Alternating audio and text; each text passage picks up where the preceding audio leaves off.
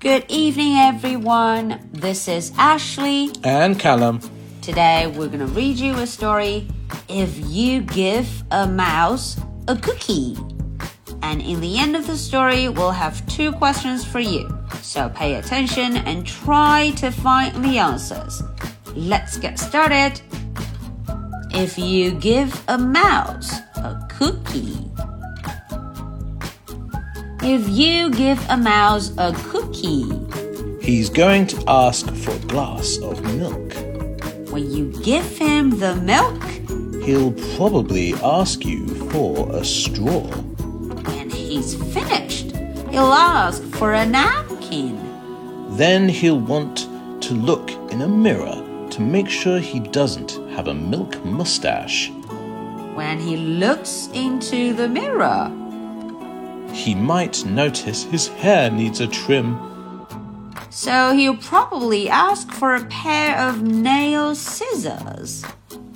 When he's finished giving himself a trim, he'll want a broom to sweep up. He'll start sweeping. He might get carried away and sweep every room in the house. He may even end up washing the floors as well. When he's done, he'll probably want to take a nap.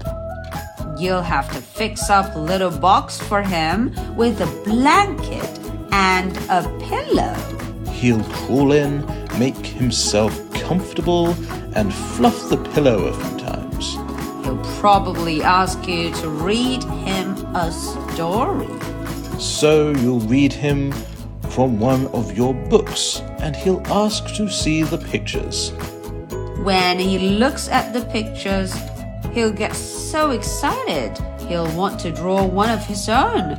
He'll ask for paper and crayons.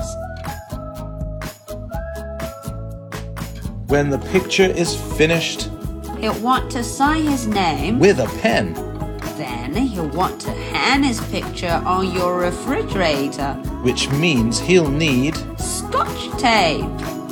he'll hang up his drawing and stand back to look at it. Looking at the refrigerator will remind him that. He's thirsty.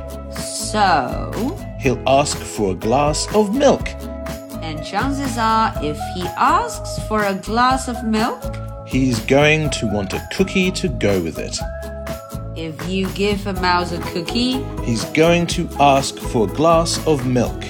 and, that's only the beginning. The end. So, that is the story for tonight. Are you ready for my two questions? Question number one What animal is in the story? Question number two What would happen if you give a mouse a cookie? All right, so this is tonight's story. We're waiting for your answers. I'm Ashley. I'm Callum. Good, Good night. Bye.